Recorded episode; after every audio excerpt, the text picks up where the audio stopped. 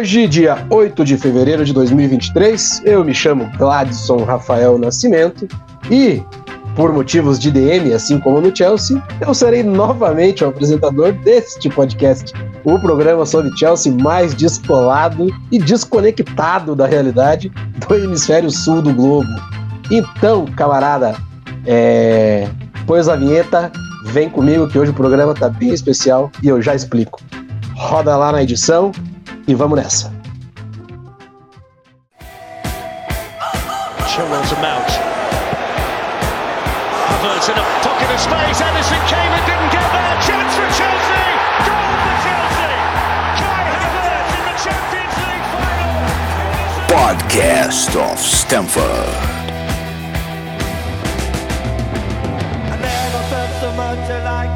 I think I'm a special one. Muito bem-vindo, muito bem-vinda. Essa é a edição 83 do Podcast of Stanford. E aquele recado rápido e raso. Se você ainda não nos segue lá no Twitter, por favor, não deixe de nos seguir. É gratuito e você ajuda demais essa galera que cria conteúdo do Chelsea aí quase toda semana e já fala de Chelsea há muitos anos. É, parece não ser nada, mas é bastante. Então, deixa lá Tá curtindo no Twitter, acompanha, compartilha nossas mídias com mais pessoas. Compartilhe esse episódio e outros episódios que tem aí na nossa cozinha com quem você gosta, com um amigo que possa se interessar. No grupo do Zap também é legal. E o que também é legal é, e super maneiro e importantíssimo é você comentar, é você participar, é você se fazer presente. É, os nossos bate-papos aqui só tem um sentido: né? é interagir com quem está aí do outro lado. Então, nos curta, nos siga e nos compartilhe. Beleza? Vamos nessa? E como eu falei, o programa de hoje é um programa bem especial porque eu recebo na noite de hoje uma estreia aqui no programa e uma reestreia. Então, vou falar primeiro, vou apresentar um bom filho que a casa torna, ele que é meu conterrâneo, que divide a paixão e e arquibancada não só pelo Chelsea, mas pelo nosso furacão também. Estava aí nos últimos tempos focado em projetos particulares, de vida, dando uma, uma guinada, como diz o outro. E agora voltou para desfilar sua elegância nas, nas ondas da internet. Seja bem-vindo, Gabriel Belo. Olá, olá, salve público do Blues of Stanford, salve para o Glad, também para o nosso outro convidado que já vai ser apresentado daqui a pouquinho. É uma honra voltar e espero que dessa vez seja para ficar. Minha outra passagem foi bem curta e rápida, é... mas eu quero corrigir isso. Quero voltar para ficar. E vamos aí falar de Chelsea, falar de coisa boa, de estreias e falar de coisa ruim também, né? Porque a coisa também não tá lá muito boa. É, não é uma coisa que se diga, né? Como vai bem o Chelsea. Ai, que bom que você está aqui de novo, querido. E estreando, convidado mais do que especial, pelo menos para mim, ele que também é atleticano, né? Assim como o nosso, nosso último convidado, né? Coincidência, era atleticano, só que atleticano não como Belo, né? Atleticano assim como o convidado, o Mário Marro. Nós somos paranaenses e eles são mineiros, são torcedores do bom e velho Galo. É, um cara extremamente ímpar, um, um cara que eu tenho um apreço gigante, um cara que eu conheci desses contatos que a vida na internet, que falar sobre futebol, sobre Chelsea me, me presenteou, que estourou. E, e esse encontro fortaleceu muito a, a, minha relação com o Chelsea, porque o cara é uma enciclopédia, esse cara cria conteúdo todo dia do Chelsea. Se você ainda não conhece, você vai acabar conhecendo, logo vai falar a página dele. Eu tô aqui para conversar também com meu camaradíssimo Cristiano Franco. Seja bem-vindo, Cris. Opa, obrigado. Saudações, povo Blue. Cristiano por aqui. É assim que começa, né? Valeu demais o convite, velho. Blues of Stanford. Eu sou viciado nos, nos conteúdos, em todas as plataformas que já existiram. Recebi o convite e dizer não para Gladson Rafael seria uma injustiça e uma ingratidão da minha parte por todas as parcerias que ele já fez nos últimos três anos aí. Falar de Chelsea é, é um vício, não cansa. esteja o time bem demais ou passando por uma crise, vamos tocar. Essa temporada começou bem, tá confusa e vamos ver o que vai dar. Vamos conversar sobre Chelsea. Obrigado demais pelo convite. Espero que você não se arrependa do convite feito. Vamos que vamos. Ah, pode ter certeza que não. Que é isso, rapaz. Modéstia pouca, bicho. Não, não precisa se acanhar, não. Você tá em casa. E vamos falar de Chelsea. A gente tem bastante coisa para falar. O ouvinte, o amigo e amiga, está acostumado já com o nosso formato. Ainda não está muito acostumado com o meu formato, até porque sempre gosto de frisar: não sou apresentador de, de plantão, sou apresentador substituto. E como o nosso queridíssimo Tim é, tá muito atarefado, tá corrido também. O JP tá no DM. Então, tô tocando aqui, vamos ver o que dá. Já adianto, pode ser que tenhamos problemas técnicos. Caso isso venha ocorrer, a gente vai sinalizar aí nas redes sociais quando que sai essa gravação. Esperamos que não. Então, vamos falar de Chelsea. É aquela gente, história. Se ocorrer problemas técnicos, sim. problema técnico que resolva depois na edição. Exatamente, Cristiano. Bora para a pauta. Bora. Dividir essa, dividir essa pauta, Gabriel, em umas quatro partes. Né? em pontos básicos. Bora. Mas a gente pode ir partindo para, né, se precisar ir para outros rumos, a gente vai. Afinal de contas, tudo meio que se interliga. Mas eu queria começar, até porque vocês não estiveram nos últimos, nas últimas edições, né? A gente vem tentando entender como que esse Chelsea está se reformulando, quais são as evoluções técnicas, táticas, o que, que tem de ponto positivo, o que, que tem de ponto negativo. Essas últimas partidas a gente teve bastante coisa que aconteceu. É, queria ver um pouquinho da opinião de vocês. É, o que, que vocês estão achando né, desse, desses últimos jogos do Chelsea? O que, que a gente pode tirar, né, extrair um denominador comum do que é esse time do Graham Potter hoje? Se quiser começar, Bela, na sua reestreia, eu agradeço e a gente passa depois para o nosso convidado Cris. Bora lá. É... Cara, apesar da brincadeira que eu fiz no início, falando que a situação tá feia, não sei o quê, eu sou bem paciente com esse momento que o Chelsea está vivendo. Eu acho que é, esse processo todo que ocorreu nos últimos meses aí é algo muito assim doloroso pensando na parte esportiva assim porque você desmancha uma equipe você pega jogadores que tinham confiança e que hoje eles mesmos sabem que eles são tipo, descartáveis e que eles vão ser negociados esses novos que estão chegando são muito jovens a maioria então já tem que ser alçado aí um a um cargo de protagonista, né?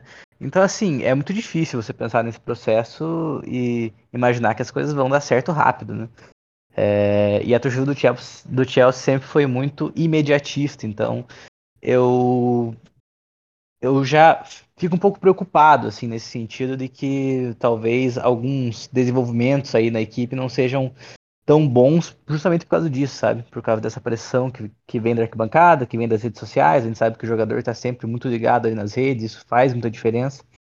Então, assim, e eu vejo o time, apesar dessas dificuldades, dentro de campo, em uma, em uma evolução, ainda tímida, mas é uma evolução. Acho que o Chelsea teve atuação bem consistente diante do Liverpool, uma atuação que é, que foi melhorando, na verdade, durante a partida, mas foi um jogo ok, dentro do que a gente podia fazer. A gente até teve mais chances, o Mudrik entrou bem naquele jogo. E contra o Fulham, eu acho que a gente já teve um jogo um pouco melhor, é, principalmente no segundo tempo. O Chelsea deu uma boa encurralada no time do Fulham e eu sinto que a gente não fez um gol por falta de confiança, principalmente, por falta de transformar essa posse de bola e esses esses movimentos de ataque em boas chances. Acho que o Chelsea fez um jogo interessante e eu acho que, infelizmente, nós vamos ter que nos acostumar a ver jogos é, sem os melhores resultados até o final da temporada. A gente tem que dar o melhor cenário possível para os nossos garotos é, que estão chegando agora é, se desenvolverem, para pegar confiança e como titular e não cobrar tanto o resultado no sentido de ah, o Chelsea é, precisa lutar ainda por uma vaga nessa temporada. Claro que se lutar vai ser ótimo, né? Mas deixou de ser uma obrigação, ao meu ver, uma vez que a gente muda todo o time e, e, e traz vários jogadores, gasta muito dinheiro, caminhão de dinheiro em janeiro. algo que é recorde na história do futebol, isso que o Chelsea fez. Então, eu vejo coisas interessantes, até vamos é, falar mais sobre isso aí durante o episódio. Meu trabalho do Potter nesse momento, eu não acho que seja de todo ruim. E também logo a gente fala mais dos reforços, mas eu prego pela paciência nesse momento. E, e você mandou bem, pelo menos para mim, né, Belo, no seguinte sentido, cara. Que esse lado da torcida, eu acho que a nossa torcida, a caráter mundial, é hora concurso, né? Em desespero, afobação e outros sentimentos que, que a gente sabe como é do torcedor. A gente é nota 10 quando se trata disso. Cris, esse panorama que o Belo traçou é mais ou menos a mesma linha que você pensa? Que você imagina também? Conta para nós. Eu, eu tô no, no mesmo pensamento tá, de, de paciência, de observar essas mudanças. Aliás, o baque foi duro demais e o torcedor tem que entender, só que nós não somos os torcedores, a fanbase dos grupos de zap, né, velho? A gente assiste as partidas, a gente acompanha notícias de lá o tempo inteiro, sabe? A gente tá o, o dia inteiro vendo o noticiário, então a gente não, não, não, se baseia só em assistir o jogo e depois correr pro, pro celular e meter pau em nada. É...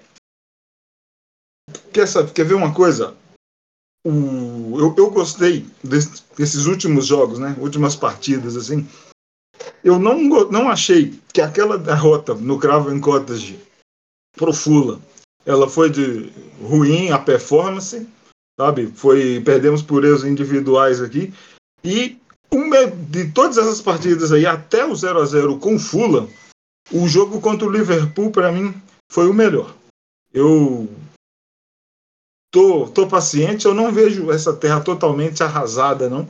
Eu só me decepcionei em um ponto dessa temporada, na, foi na derrota, na goleada para o Manchester City, que ali sim ficou um negócio bem bravo. Agora, essa mudança drástica demais, eu, uh, eu tenho a paciência, tá? Eu acho que dá para o time se acertar, mas vai ser lento. Vai ser bem lentamente isso aí e não adianta. A torcida pode espernear, pode fazer o que for, mas o Chelsea entrou num jeito que vai demorar demais para manter grandes resultados e estamos caindo de pau, estamos na briga do novo comandante que está recebendo agora a turma que ele, que ele quis, está recebendo os títulos novos, né, os titulares agora, aos poucos. Eu estou otimista demais por uma nova defesa que, que, o Chelsea e o novo dupla de volantes ali no meio. Eu tô, eu, eu vejo o horizonte, sabe, cara? Eu não, não, não tô desesperado e, e nem vendo, nem espalho essa terra arrasada sobre o Chelsea, não. Eu, agora, a gente analisando bem como é que essa diretoria nova vai trabalhar, eu espero eles tão agressivos quanto a diretoria anterior. Eu não estou desesperado quanto aos Blues, não. Agora, vamos. Jogo, é jogo a jogo. Ficou muito difícil, está bem atrás. E vamos assistir, vamos ver. No final, se sobra alguma coisa fora competições domésticas para nós. É... E lembrando, né? Tem aquela, né, gente? Ainda tem um turno pela frente. Não tem, não tem campeão definido, não tem. Claro, existe uma, um desgarramento, né? De uns cinco clubes ali que vai ficar difícil alcançar, como o Cris acabou de falar, né? A, a pontuação ela, ela vai se mostrando é, muito distante mas toda evolução técnica e tática nesse momento é importante. E eu super acredito que o time vai dar demonstrativos de, de melhora. Até porque quero compartilhar com vocês, eu não chequei essa informação, mas eu confio em quem me passou. Foi agora no final da tarde, um camarada que gosta muito de Premier League, não torce para o Chelsea, mas a gente sempre está trocando informações. Ele me deu a seguinte curiosidade: é, que o formato de trabalho do Graham Potter, de início, é muito parecido com, com o início de trabalho do Thomas Tuchel. É, obviamente, Sim. eu perguntei por quê, e ele me mostrou que nas 20 primeiras partidas do Tuchel, ele mexeu em 69 peças, mudando de esquema e início de jogo. Exato. E o Potter, E o Potter é um cara que já fez 64 ou 65 mudanças, salvo engano. Então, o que, que isso demonstra? Que o cara ele tá buscando soluções dentro do elenco que ele tem, é óbvio, né, até encontrar um esquema tático que seja cabível a essas peças. Então, acho que foi, foi um ponto bem interessante isso. Não sei se aos olhos de vocês salta essa informação, vocês podem confirmar para mim também, mas se quiserem é falar verdade. um pouquinho sobre isso. É verdade, essa informação aí é verdade, procede sim. E sabe qual é o ponto que mais bate, dá certo aí na, na história do, do Potter agora com o Thomas Turra? É que o, o, ambos viveram na época né, jogadores titulares super lesionados, né? Só que tem uma coisa: o, as mudanças super exageradas do Thomas Tuchel deu certo porque ele conseguiu engatar uma super sequência de jogos sem perder com muitas vitórias. Já o Graham Potter teve isso apenas no início depois desandou porque os machucados dele ficaram muito tempo fora. Então procede sim, bate sim o início por essa quantidade de mudanças é verdadeiro. Exatamente. É, e, e, o resultado ele auxilia muito nessa não pressão, né, Belo? É, Exatamente. Eu confesso que eu fiquei um pouco surpreso com essa tua informação, porque eu lembro que o, que o Tuchel ele usou muito o esquema é, 5, 5-2-3, 5-3-2, variando entre os dois, né? Eu não lembro tanto deles usando linha de 4 no começo, por exemplo, mas eu lembro de muita troca de peças, isso sim era fato. É, e com relação ao Potter, ele já usou muitas táticas, mas assim, é complicado, porque ele já teve um corpo diferente de jogadores é, de uma enorme diversidade, né? Porque sempre muda. É, tinha uma, a gente tinha, por exemplo, quando ele chegou, um Aubameyang que veio como um reforço crucial e hoje, e hoje o Aubameyang é cortado da Champions League, né? Só para você ver o nível que as coisas estão. Daí você tem um Ziyech que só não saiu do Chelsea para o PSG por questão de documentação e aí de repente dias depois ele é titular. Então você tem que mexer muito com é, tanto com o psicológico dos atletas para fazer com que um Ziyech da vida ainda entenda que ele é importante, sendo que ele quase foi mandado embora. É... E assim, claro, né, com a, com a parte técnica de cada jogador, com as mudanças técnicas que cada um traz para a equipe. Mas eu gostei da, da formação mais recente que o Potter usou, que foi algo mais próximo de um 4-3-3 com o Mount ali é, recuando um pouco, jogando junto ali com o Gallagher. É, acho interessante para se trabalhar porque tem vários jogadores que podem cumprir essas funções e a gente sabe que o Potter gosta também já dos tempos de Brighton de trocar as funções dos jogadores, né? Explorar a parte aí polivalente cada um. Acho que um exemplo recente é o Lewis Hall, nosso menino da base, que já jogou pelo meio, já jogou pela lateral. Então tem esse lado aí das, das mudanças que não é só a parte técnica, né? Mas tem toda uma questão aí a mais que envolve até o time, enfim, né? Engatar e conseguir grandes resultados. É, quero... Diga lá, Cris. É, o Eloy citou o Alba Meyang e o Ziek, né? Eu só queria registrar. O Alba, é... que decepção, velho. Que decepção desse cara. Sabe, ele deu resultado em um jogo de Champions League contra o Milan e parece que parece, né? É um sentimento eu vendo jogar, parece que largou. E essa do, do Ziyech, ele ter começado o último jogo contra o Fulham de titular, para mim foi uma surpresa, cara. Porque por tudo que tinha acontecido dois dias antes, um dia antes, é, eu imaginava que o Graham Potter fosse contornar a situação deixando ele até de fora do time. Não sendo utilizado mais, sabe, esses meses restantes de temporada. E que situação e ele... estranha, né? Mal explicada, a gente não sabe o que aconteceu, não foi divulgado nada. Se realmente é. foi uma falha de documentação, gente, é, é, é, de se lamentar sentado em posição fetal chorando, cara. E agora, o como é que vai conduzir essa situação do, do Zeca e do Marroquino? Será que agora, para não, não ficar muito, não, atrapalhar muito o grupo, o que vai vai ter ali, vai ser titular, vai começar todos os jogos, e aí como é que o time se desenvolve desse jeito? Contra o West Ham, será que teremos Ziyech novamente? Cara, é um jogador também. É, são as que... grandes decepções. O Alba Meyang e o Ziyech. O Alba Meyang é a maior decepção dessa temporada para mim.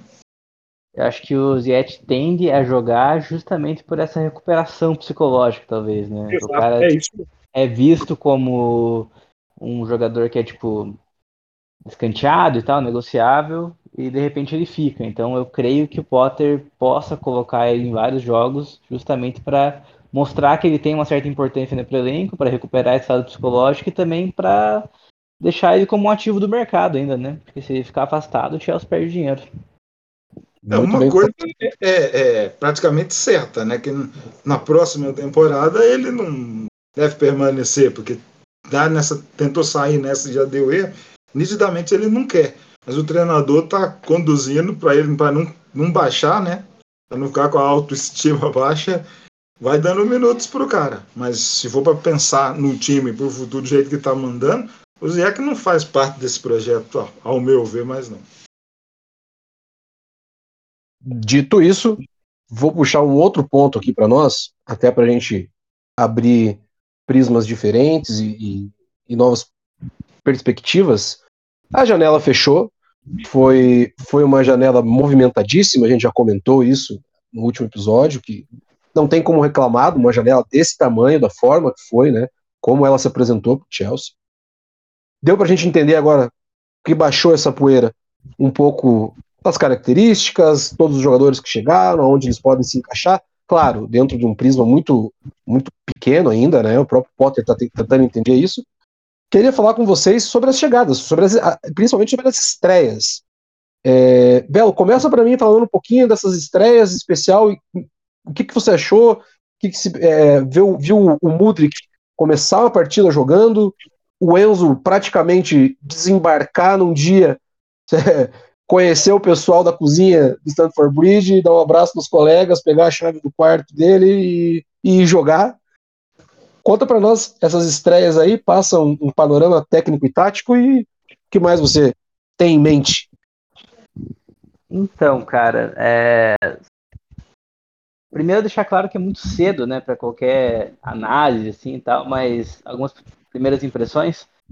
O Mudrit ele teve uma estreia muito impactante contra o Liverpool. Ele entrou no momento que o Chelsea estava penando ali na criatividade e ele é, conseguiu criar chances. Ele quase fez um gol. É, e foi um momento ali que ele assustou o, o Milner, né? Até o Klopp teve que criar uma solução rápida ali, porque para não sofrer mais ali com o, com o Mudrik. Na primeira partida inteira dele contra o Fulham, eu já achei ele bem mais tímido. É, o Potter tirou ele meio cedo também, né? Foi. É, não, foi no intervalo. É, foi no intervalo, né? Eu não lembrava se era no intervalo ou no comecinho do segundo tempo. Mas ele saiu cedo. É, ele fez um jogo bem tímido, né? Como eu disse, mas ainda é cedo para analisar. Ele nem teve tantas ações com a bola. E já sobre o Enzo, para mim ele é meio que um, meio que, é, um upgrade, uma evolução aí do Jorginho, porque eu fui um dos caras que, que foi para as trincheiras aí pelo Jorginho, aí Glad sabe, sempre lutei por ele, pela, pela honra desse jogador. É, mas assim, apesar de ser um cara muito qualificado na saída de bola, especialmente, ele não era um cara de grandes ações carregando a bola. Ele sempre tentava é, soltar ela quanto antes e geralmente fazia isso bem, né? O, já o Enzo, ele mostra já na estreia que ele pode ser algo muito além disso. Ele é um jogador que é muito bom carregando a bola. Ele sai bem da pressão, ele é muito forte fisicamente. O Chelsea pagou essa quantia nele por um motivo, né? É... E a gente vai ver mais disso. Acho que é um jogador muito difícil de dar errado pelo perfil dele. Até porque ele chega para ser dono de uma posição, ele hoje é um titular incontestável, mesmo que tenha acabado de chegar. E para mim ele só dá errado se fisicamente der, der algum problema aí, porque é um jogador é, muito qualificado, de uma saída de bola muito boa, ele sabe carregar a bola, ele é bom nos enfrentamentos, ele tem um passe bom também, é, as ações dele com a bola. Eu estava até olhando quando o Chelsea estava naquele momento aí de final de janela, podia vir ele, podia vir o Caicedo, foi até dar uma olhada nos, nos números e ver algumas análises. Ele é um jogador consideravelmente melhor do que o Caicedo com a bola. É, então, é um ponto que o Chelsea também deve ter considerado na questão de criação de jogadas. É, tem mais, né? O, quer dizer, os outros já são um pouco mais antigos, né? O Badiachim, que eu não tive a chance de comentar ainda, mas é um jogador que mostra que já está chegando pronto. Ele saindo com a bola é uma raridade, assim. O Chelsea pagou 38 milhões nele, né? De libras. Mas se fosse vender hoje, já valeria 60, 70. Pelo, pelo impacto maluco que é a Premier League. E é isso, não sei se tem mais algum reforço pontual nesse momento para comentar. O Félix, talvez, né? Mas já foi comentado. É, verdade, Madueck, né? É que foi pouco também, né? Entrou fora de posição, entrou pela esquerda. Achei que ficou Depois meio torto. Mas eu gostei do jogo dele. Eu queria que vocês falassem um pouquinho do Madueck até, Cris, mas assim, só um, um, ponto antes que vocês os dois levantaram aqui agora e que me deu um insight a saída do Mudrik pode parecer alguma coisa de questão muscular, fora de ritmo, que foi detectado no intervalo e que o Potter preferiu segurar ele ali para não ter problema, e o Chelsea não noticiou, já para não virar mais meme do que já é o nosso DM? Vocês acreditam que poderia ter sido isso? Olha, é, eu não li, sabe, na, do jornalista de fonte oficial. É, é, papo que a gente fica conversando com outros caras que torcem pelo Chelsea, né? O, sempre que se falou do, no Modric, a história é ah, porque ele ficou muito tempo sem jogar, então eu, eu escutei que ele foi poupado é por causa de, de tempo mesmo, é físico, para ele ter na recuperação aos poucos. Já continuando nele, ele não foi, não foi uma estreia, porque ele já tinha jogado contra o, o Liverpool.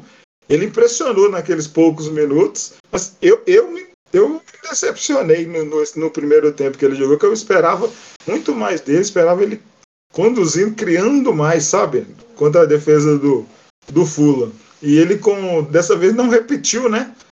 A boa, a boa dupla com o Ziyech daqueles poucos minutos contra o Liverpool. O Ziyech não conseguiu lançar, ele não conseguiu concluir jogado. Eu fiquei sem entender, eu esperava mais. É, o que eu ouvi da história dele, da mudança, foi é físico mesmo. É bem possível. O, o Maduek, embora tenha feito poucos minutos, ele me chamou a atenção, o Belo até frisou, né, cara, invertido, né, posição, lado errado, mas pode ser um teste também, né, o, o, o Potter usava, acho que o Trossard, em várias situações invertido para gerar mais jogo, para fazer essa aproximação do ponta para o meio do campo, tem, tem vários caras com essas características, mas como ele é um jovem que está chegando, ele pode estar tá sendo treinado né, para orientar-se a essa função dentro do ataque do Chelsea. O, você gostou também, Cris? E aí o Datro Fofaná, né, cara, que, hum. Que fez uma jogadaça e quase marcou um golaço, né? Eu, eu gostei do, de alguns minutos do Maduek, principalmente o início, sabe? Porque, cara, eu fico olhando, eu observo muito a, é, o individual do jogador, sabe? A habilidade, o que ele, eu, eu gosto de jogador que, que parte para cima, que cria. E eu gostei do Maduex ser um cara, um driblador, um cara que está sempre é, aproximando para dar opção de jogada. Eu gostei disso. E um lance que me chamou a atenção é que a, a, ele vai conseguir muitas vezes, ele vai tentar a jogada de, de primeiro, ele vai receber e já vai passar ele vai precisar do entendimento com os outros companheiros, porque eu vi uma jogada que ele tentou, ele, ele, já tinha invertido, ele entrou pela esquerda, né? Depois passou lá pela direita.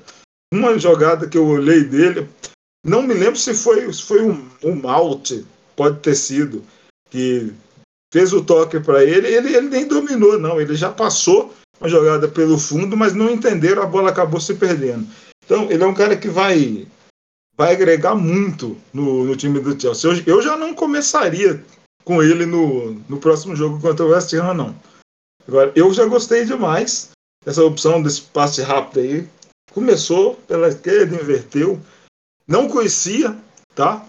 É, as poucas informações que eu tinha dele é que eu conversei até com um colega nosso, o Cris, né? Meu xará, falando que não contrataria por causa de histórico de lesões. Não sei se tem esse histórico todo, mas o pouco tempo que eu vi, não foram os 45 minutos que ele jogou do mesmo jeito, mas o início dele foi muito bom. Agora, sobre o Datro Fofaná que você mandou aí, esse cara, para mim, mesmo vindo de uma liga pequena, que é a Liga da Noruega, ele estava num time grande da Noruega. Ele tá pronto. Esse cara tá pronto. Que se acaba em rumores. Tomara que o Chelsea não empreste. Eu começaria com ele no final de semana. Eu gostei demais. E aquela coisa, né, Gladson? Um marfinense no ataque do Chelsea é, faz a cabeça da gente. enche, enche, o coraçãozinho de calor, né? Driblou o goleiro, o zagueiro. O que, que aquele cara tava fazendo ali, rapaz? Com as bênçãos de Drogba. Tô com o Cristiano nessa. Espero que ele não seja emprestado. Gostei dos minutos que vi dele também. Não só nesse jogo, parece ter muita personalidade. Não, não sentiu tanto os momentos que entrou. Contra o City, né? O Chelsea estava tomando um cacete lá. Ele entrou e fez um jogo interessante, até mesmo naquele cenário Isso. horroroso. É... Cara, um jogador bem interessante. Bem interessante mesmo. Ele não, não dá pra falar tanto dele, mas, mas parece ser um jogador bem, bem, bem bom para se trabalhar. Espero que ganhe os minutos aí do Aubameyang na liga também. É... E sobre o Madueke, que eu não comentei tanto, ele sim, né? Tem um histórico de lesão preocupante aí para idade dele, né? Teve várias lesões já. É, o jogador jovem é algo que preocupa, talvez até por isso que o Chelsea tenha conseguido ele por um valor abaixo do que tenha pago em outros pontas, tá? Ou outros jogadores de ataque. É, talvez ele valesse mais em um, em um cenário um pouco mais normal. Mas vamos ver, né? É, torcer para o nosso DM, enfim, trabalhar, né? Conseguir uma boa recuperação, porque ultimamente eu tenho a impressão que quando um jogador nosso machuca, a gente é meio que larga dele, sabe? Pega um tio aí. Eu não, eu não acredito mais muito na recuperação do tio. O cara teve três, quatro lesões seguidas. É, não sei lá o que acontece naquele DM, cara. Complicado. E, e a mística, né? Eu até, até mandar um abraço pro Cris aí, o Cris Xará, o cara que participa lá com a gente das resenhas. Um, abra, um abração, Cris. É, Tamo junto, meu irmão. E assim, né? Porque, cara, para fazer parte do Chelsea tem que gostar de DM, né? Parece que a gente já contrata os caras exatamente pensando nisso, no histórico de contusões. Pô, hoje o Malo Gusto saiu contundido lá do jogo do Lyon. Não sei se vocês já tinham visto isso, mas o cara nem chegou em Stamford Bridge, nem aterrissou em Londres, já tá na vibe do DM do Chelsea. Diga lá, Cris. Não, é que é sobre o Enzo, é que eu, que eu não, não falei aquela hora, assim Fecha para nós então o Enzo, que eu vou passar depois para o outro ponto. Beleza, cara. Sempre se fala, jogador, a Premier League tem que chegar e se adaptar. Analisando só a chegada dele, o primeiro jogo, tá? Foi contratado ali na última hora. Eu não esperava que ele fosse jogador nosso nessa temporada mais, mas chegou, vestiu a camisa, tá ali, pegou o espaço dele no meio-campo, marcou, deu os passes e tudo. Eu estou ansioso para ver ele jogar com o Engolo Kanté. O Graham Potter se vire para arrumar um time desse jeito aí, porque o, o cara tá para voltar aí já nas próximas semanas, sabe?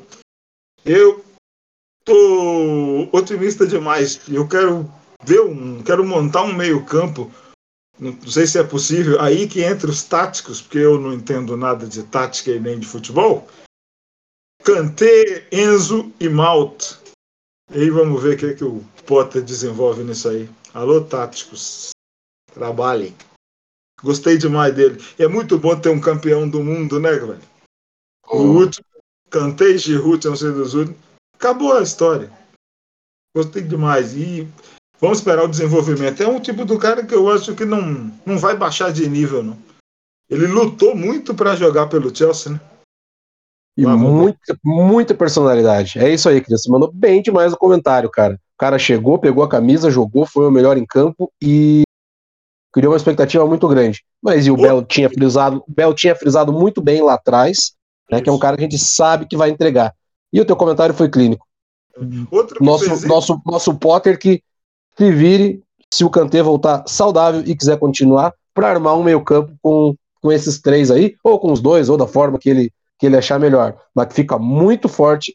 É um meio-campo que, possivelmente, se ele vier a existir, ele gera muito jogo e ele incomoda muito o adversário. Pegando essa esteira, quero abrir mais um ponto aqui para nós, é, falar um pouquinho dessas impressões do que, do que a gente tem em mãos, do que é, justamente nessa didática, né, de imaginar como pode ser, os prognósticos, né, para o resto da temporada. Como eu já falei, vou repetir, a gente ainda tem um turno pela frente. É um tempo muito grande para desenvolvimento. Infelizmente não temos mais as Copas domésticas, mas talvez no momento deste de reconstrução ter só a Premier para estar tá trabalhando e entender que a Champions League não é um, um, um bode na sala, que não é o norte da temporada, eu acho que dá para tirar alguma coisa disso daí. Quais são as impressões, os prognósticos daqui para frente? Se quiser começar, Cris, fica à vontade. Olha, é, essas impressões, prognóstico, a, a, impressão do time, tá? Mesmo com todo mundo que chegou, nós temos um novo time, tá deixando a gente assim, com aquela uma pulga danada. A gente, um, um jogo, uma, uma, boa jogada, alguns minutos a gente, a gente se empolga. O único problema aí é que, mesmo muda, muda jogador ou não, a peça fundamental está sendo o nosso treinador Potter. Porque a impressão que eu tenho é de que o cara ainda está em Brighton. Ele parece que saiu de Brighton, mas o Brighton não sai dele porque muda a peça e o, o, modo de jogar é o mesmo. A gente elogia o, Enzo Fernandes, elogia o Madueck, elogia o Fofaná, mas no final não consegue resultado por causa do maldito último passe. O cara faz uma jogada individual, mas um jogador abre errado, se enfia errado. Quando consegue fazer uma jogada que ela chega e se conclui, aparece o danado do impedimento e aí o tempo passa, né? nessa brincadeira a gente já vive empatando, o Chelsea já não faz gol há muito tempo, é uma temporada em que o Chelsea está fazendo muito gol, pouco gol na verdade, aí aqui na expressão. Tô preocupado de não ver o Chelsea progredir muito na, na parte doméstica. Liga dos Campeões é é a única competição que o time está vivo. Se o Potter, né, como você mesmo gosta de, de dizer, vai precisar fazer mágica, sem nenhum tipo de, de trocadilho, e arrumar um time encaixar. Se voltar toda a turma de titular cascuda, que intimida o adversário só pela presença, pelo nome dos caras, então pode ter algum jeito.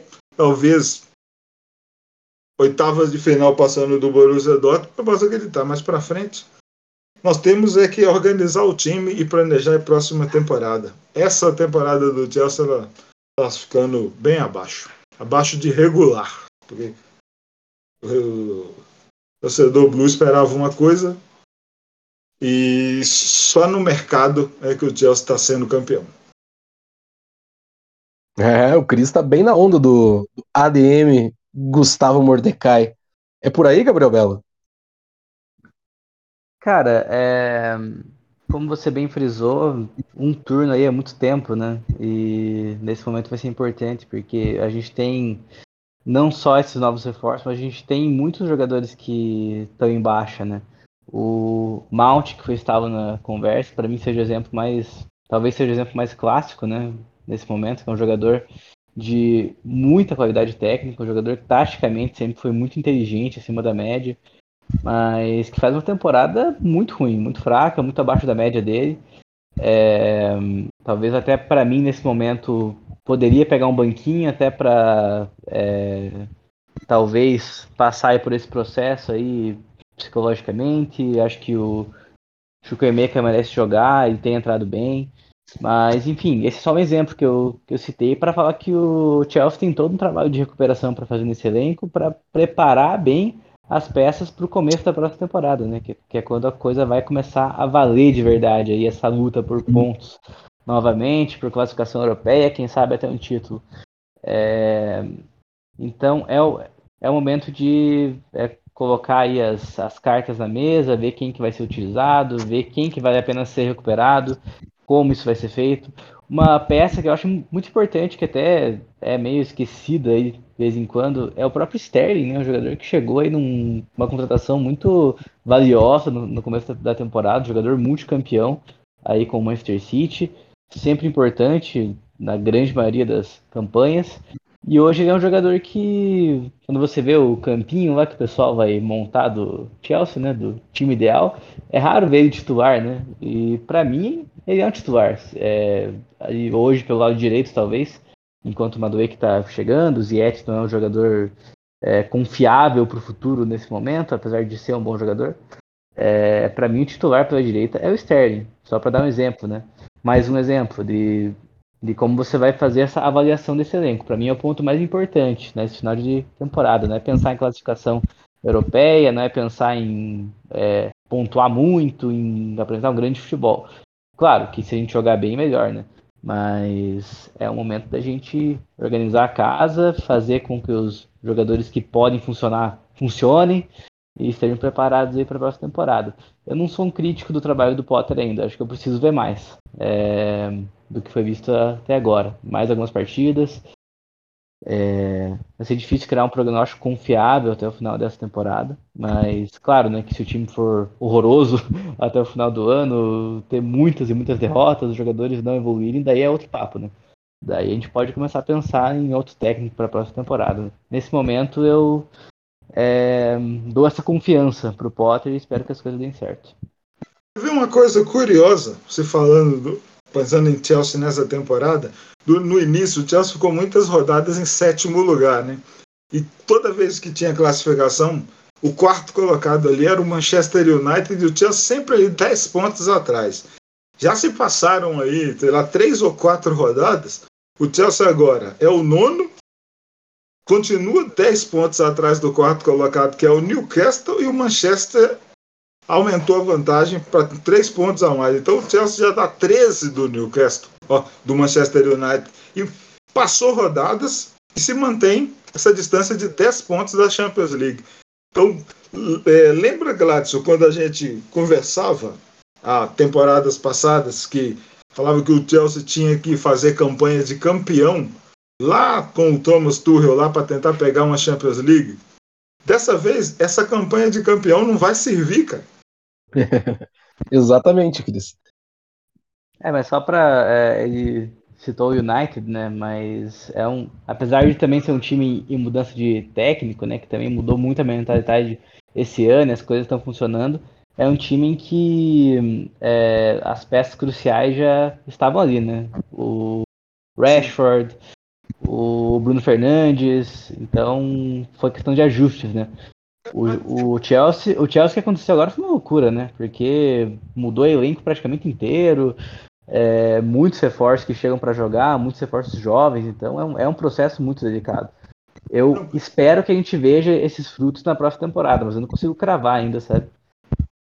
É, é, é boa essa observação que você fez aí, mas eu estou dizendo de, de prognóstico é só efeito de tabela mesmo. Não é nem coisa de comparar um time com o outro, não. Porque lá, claro, o treinador está mudando as suas peças e está conseguindo fazer andar lá. No Chelsea a mudança foi brusca demais, é trocar seis caras e não é assim. Precisa-se muito desse entrosamento. Nós somos imediatistas, mas é, o pensamento da nova direção do Chelsea não é mais assim, né? Então nós vamos demorar um pouquinho para conseguir conquistas. E esse trabalho do Ten Hag também, ele tem as características de ter um, um tempo né, muito maior, todo mundo sabe que ele já está desenvolvendo esse time há um ano, um ano, um ano e pouco a mais, e você contar com essas chegadas, algumas peças que fazem muito da diferença, né, Belo? chegada do Casimiro azeitou o time. Eles fizeram uma campanha de 11 ou 12 jogos é, com, sem perder, ou só com vitórias, agora não tô lembrado, não, acho que foi sem perder. Isso é muito diferencial. E proposta é, de jogo, né? É proposta de jogo, cara. A gente tem que ver assim, o Potter, ele não tá tão distante do histórico de treinadores do Chelsea. A gente sempre teve uma característica de a palavra que eu detesto, mas vou ter que usar, né? De times mais reativos do que, tive, do que times propositivos. Então, assim, quem está esperando um Chelsea mais próximo é, do. Vai lá, os, os, exemplos mais fáceis, né? O, o, City do Guardiola ou o, o Liverpool do Klopp que, que, que levou tudo. Não, cara, isso não vai acontecer.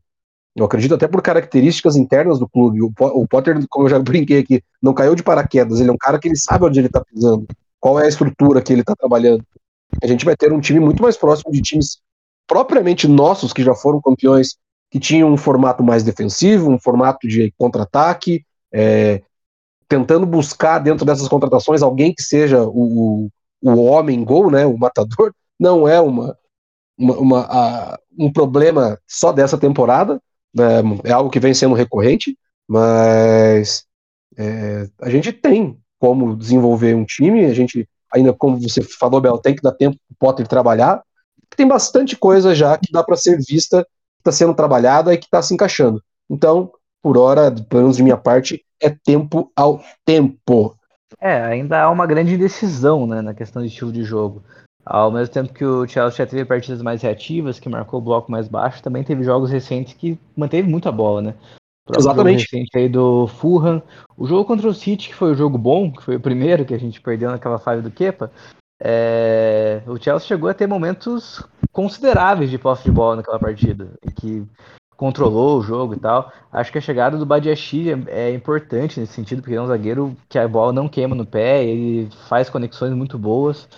É, é muito diferente do Koulibaly nesse sentido. gosto do Koulibaly, mas é um jogador que a bola queima assim no pé. É, então é, é um processo ainda que eu vejo muita indecisão, mas eu espero que, que as respostas mais concretas venham em breve.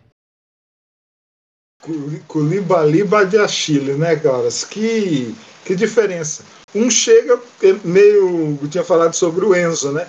Chegou, botou a camisa, começou a jogar. E quando se fala no Koulibaly, vem um pouco da desculpa de, de adaptação.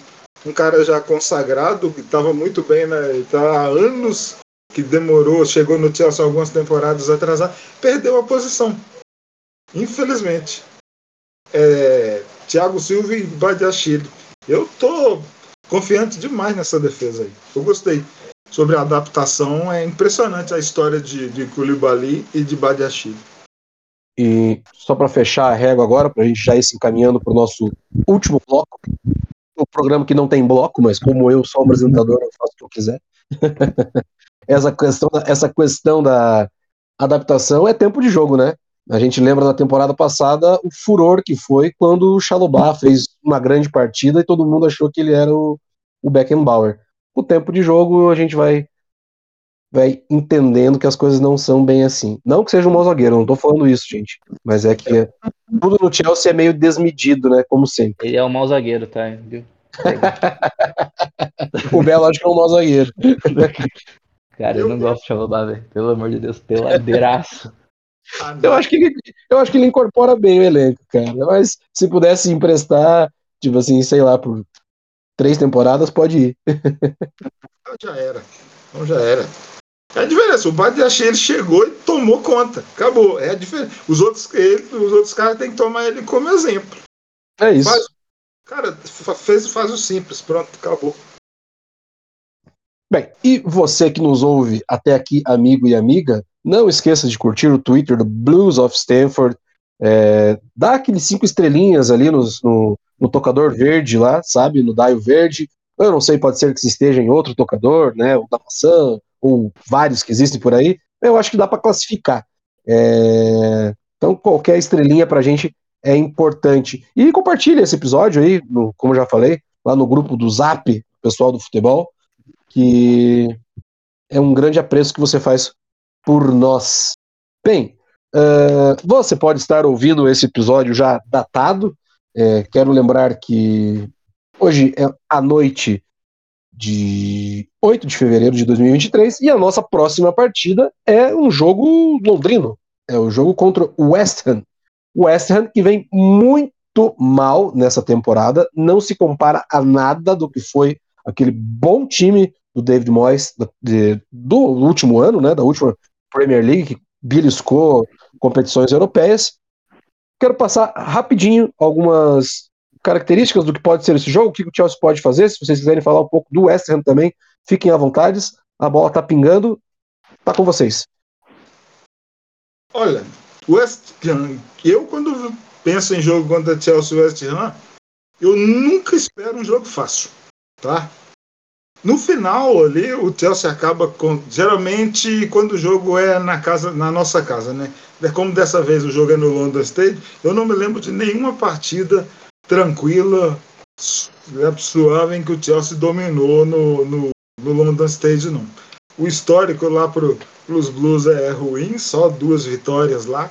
Perdeu muito. Primeira vez que jogamos lá por Copa, nós fomos, acabamos eliminados. É jogo grande. É, eu, fora de casa, do jeito que o time tá jogando, eu espero.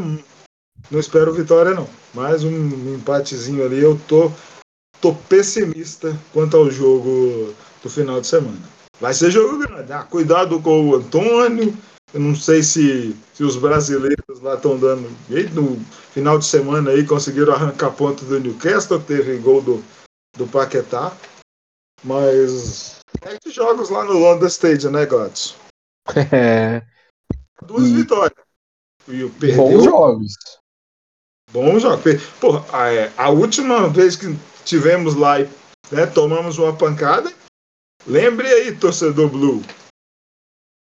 Éramos líderes da liga. Só que aí perdemos e saímos da briga, né? Depois de acumular alguns resultados ruins. Vai ser jogão. Eu gosto de Chelsea West Ham, mas eu nunca espero um jogo tranquilo contra eles na casa deles, não. E é derby, né, cara? Derby, as torcidas ficam mais inflamadas, então tem, tem esse componente também no, no copo. E esse copo, Belo, vai olhar pelo lado mais cheio ou pelo lado mais vazio? cara, eu não tenho acompanhado o suficiente do West Ham para traçar alguma coisa aí do nosso rival. É, sei que não é um bom momento. Sei que o Moyes já, já esteve em momentos muito melhores. O West Ham da última temporada era um time muito bom. É, teve que encaixar novas peças. Não, não sei se foi aí que pecou. Sei que o Paquetá, por exemplo, está tá tendo que jogar numa função muito diferente do que era lá no Lyon. Já vi algumas críticas quanto a isso. É, mas enfim, espero que o Chelsea siga aí nessa maré de estreias interessantes, é, dando aí tempo para os seus novos jogadores. Talvez um momento legal aí para trazer o Sterling de volta, ele que estava machucado, né? Já, já ficou no banco no último jogo, talvez para sair jogando. Como disse, queria ver o Mount um pouco no banco e nem é por não gostar do Mount, justamente pelo contrário, eu gosto do jogador, quero que ele se recupere. Talvez ele precise desse tempo fora para reorganizar os pensamentos e voltar melhor.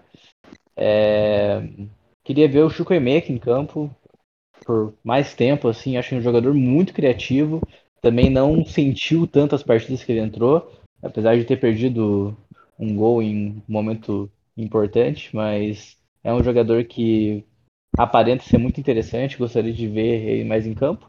E no mais é isso, cara. Como eu disse, eu não tô tanto nessa ansiedade por grandes resultados, para talvez voltar a brigar aí pela Champions. Acho que o Chelsea até pode, né, em um cenário bem otimista, né, caso consiga uma grande sequência, a gente poder voltar a conversar sobre isso, mas aí é papo para alguns episódios para frente. Nesse momento eu só quero que os nossos novos jogadores se sinta cada vez mais em casa e que a gente possa dar uma sequência aí para esse trabalho do Potter com um pouco mais de confiança. Teremos João Félix de volta, hein? Depois de três jogos. Bem pontuado. Retorno de João Félix. E... Esse aí, esse aí é craque. E, e Belo pontou bem importante também, né, cara? Eu acho que importantíssimo também para um elenco jovem como o nosso é deixar esse pessoal confortável, né? Eu acho que tirar um pouco da pressão deles de alguma forma vai auxiliar e bastante nesse desenvolvimento a, a curto prazo.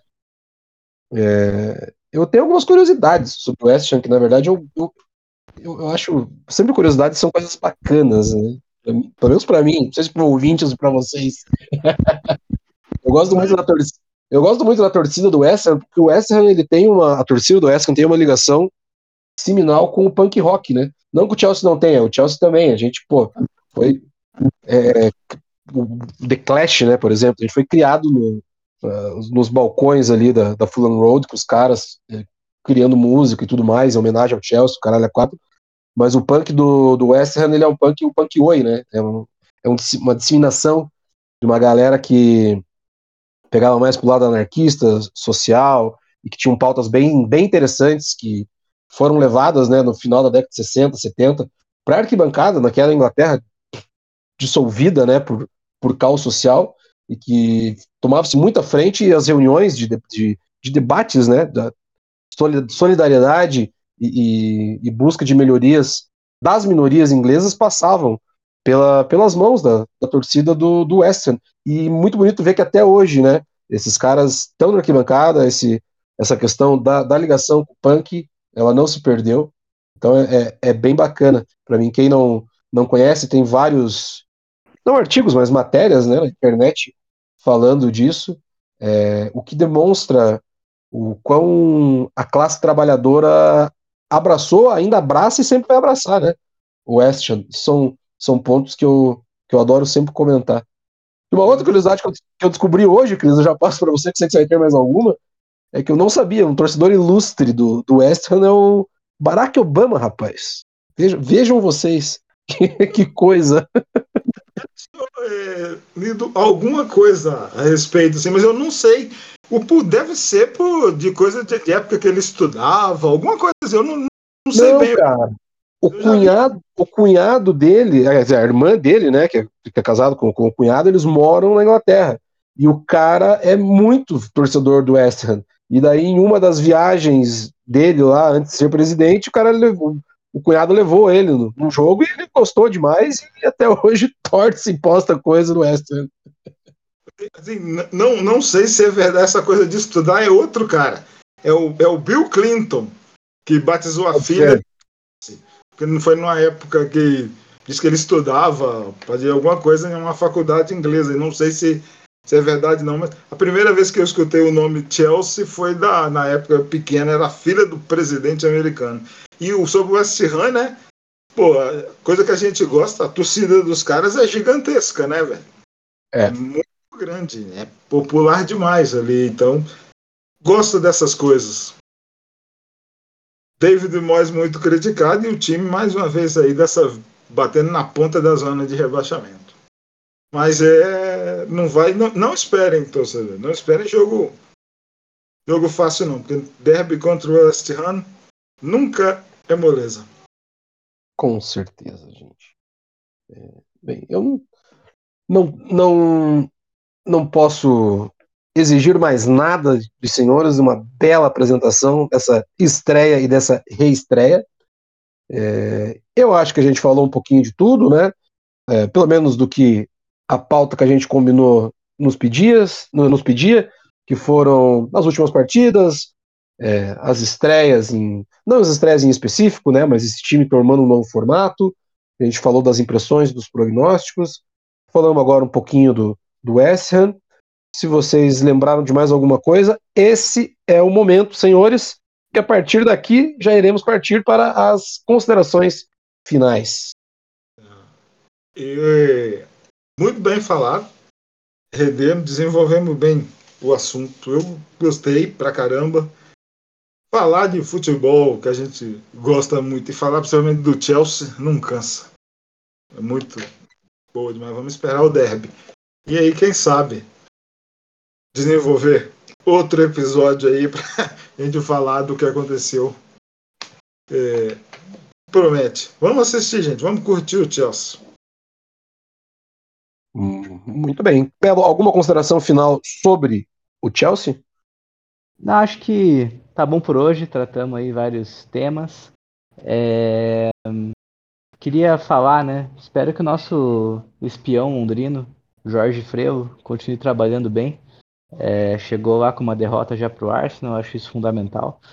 É, não por culpa dele, né? Claro, mas espiritualmente falando chegou e trouxe esse resultado negativo. Acho importante para essa reta final aí de temporada que ele possa levar uma, uma maré negativa para o nosso rival. Abraço para o Jorginho, abraço para vocês e até a próxima. Belo, você assiste de férias com o meu ex? É, cara, já tive contato com esse show, mas não sou um. Não sou um expert no assunto. É, não sou um expert. Mas sei do que se trata. Eu, eu nunca assisti assim, mas eu já vi abertura algumas vezes assim. Eu fiquei imaginando o Jorginho saindo de sunga vermelha do mar. Perfeito. Com a, maldita, com a maldita taça da Premier League. Não quero que isso aconteça. é, tudo bem. É. Acho que o Cris também não assiste de férias com o meu ex, né, Cris? Nem sei o que é isso, cara. muito bom. Mas, mas você sabe fazer muito bem uma consideração final, por favor. Olha, é, gostei. Eu espero não ter decepcionado aí. Espero que você não tenha se arrependido. Mas muito obrigado pelo convite à turma do Blues of Stanford. Repetindo, falar de Chelsea não cansa Chelsea é viciante e nós gostamos demais. Muito obrigado pelo convite. A gente é que agradece, cara. Passou longe, mas muito longe de decepcionar. Foi, foi, na, foi na outra direção. Agradou muito, como sempre. É... Quero deixar aqui um pedido para todo mundo passar lá no Instagram e no YouTube. Tem o Twitter também, agora que eu lembrei do Chelsea Fan BH, que é a página que o Cris movimenta diariamente sobre Chelsea. Tem muita história, tem muita coisa escrita lá, que é muito bacana. Se você ainda não segue, corre lá a seguir, porque esse cara é da melhor qualidade possível para falar de Chelsea. Tá com dúvida, fala com o Cris, que ele vai, vai te levar na direção certa da história dos Blues. Mais uma vez, você que ficou até aqui, muito obrigado. Né? Você é sempre muito bem-vinda e muito bem-vindo. E a minha consideração final, na verdade, são dois alertas. Dois alertas não. A primeira é que a família, né, a equipe Blues of Stanford e Chelsea Fan BH, pelo meio do Chris, com certeza é, é contra tudo o que está acontecendo com um jogador chamado Vinícius Júnior. Né? Ataques baixos, coisa nojenta, é, vindo de comissões técnicas, de clubes, de jogadores, de imprensa principalmente, ataques racistas, uma onda racista criada contra esse rapaz, um jovem de 22 anos, está se defendendo praticamente sozinho de tudo que está acontecendo com ele lá na Espanha nesse momento. Fica a nossa solidariedade para o Vinícius Júnior, fica o nosso abraço para ele, é claro que existe uma possibilidade ínfima do Vinícius ouvir isso, mas não é esse o ponto. O ponto é que você que esteja nos ouvindo entenda que é preciso todo e qualquer canal de comunicação dar voz para essa luta, para essa coisa inacreditável que está acontecendo com ele. E o segundo ponto é, mais uma vez, as minhas críticas quanto às narrativas jornalísticas. E também vai em caráter de solidariedade ao terremoto que assolou e está assolando a Turquia e o pedaço do norte da Síria, aonde já se passaram até agora à tarde a contagem de mortos, são quase 12 mil mortos, me engano, peço desculpa, mas era para ser isso. E é onde muito possivelmente é, o jogador que passou pelo Chelsea, o Christian Atsu, que está desaparecido, a gente espera que ele não seja uma das vítimas, que encontrem ele com vida, mas não só ele. Que encontrem todas as pessoas que estão desamparadas nesse momento, que essas pessoas encontrem é, uma forma de recomeçar a sua vida depois de uma tragédia tão grande quanto essa, e que a nossa mídia, infelizmente, lança notas de rodapé.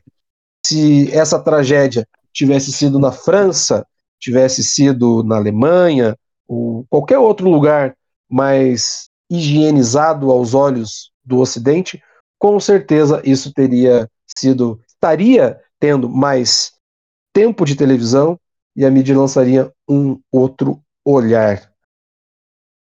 Por mim, por você e por todo mundo que torce por Chelsea, um forte abraço. Eu espero vocês no próximo programa. Menina Leblon, vermelho batom, foi vista com o Joe, malhando na praça, sabote canão, convoca no som, a paz dos irmãos de toda quebrada. Sabotagem, mano, anise, eu vejo diabólico, fico, analiso, um branco e um preto unido, respostas ficaram ridículo, vejo com risco, mundo submisso eu adquiro, alívio.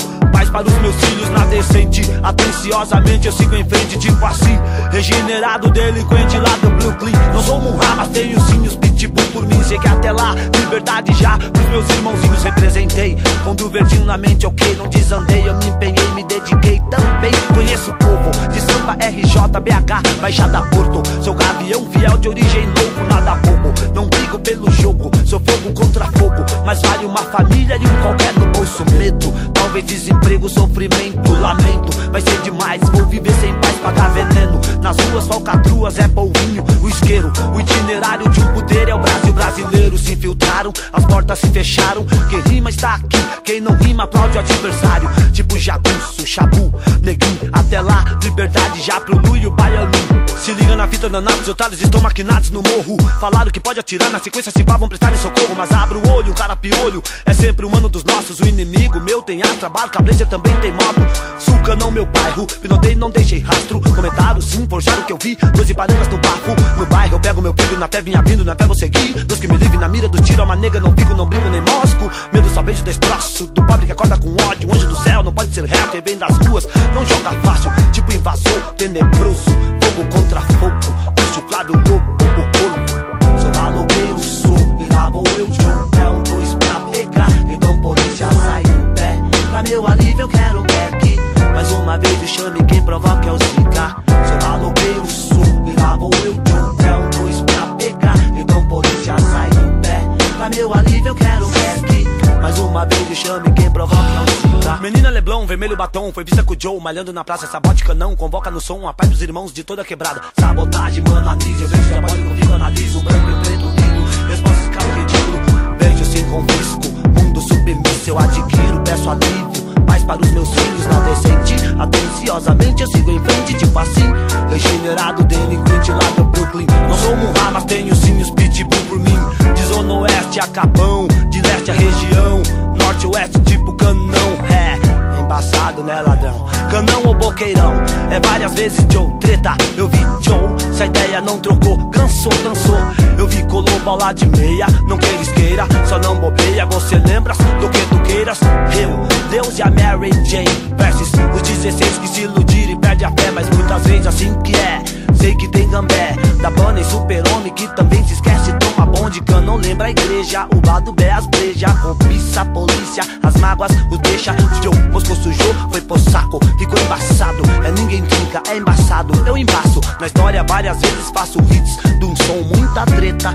É você lembra, bate cabeça e a zica, quem curte é da família. Ladrão proceder, não se arrisca, corri na lama. Eu sim sou Blue Queen, no rap eu sou um terror, domínio Eminem.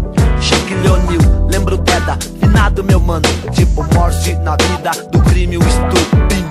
Verdade, Brau, Moscou tá cruel, crime não é mel. O medo veio do céu, como foi cruel. De rec, Bléu, clique, Bléu, povo é o alvo, véu. Eu sou um problema, pra quem pensa que o rap é falar que demorou. Vem ver, filhos e mães se envolve. Se não me viu no sapatinho, mentiu, tô sempre na maior.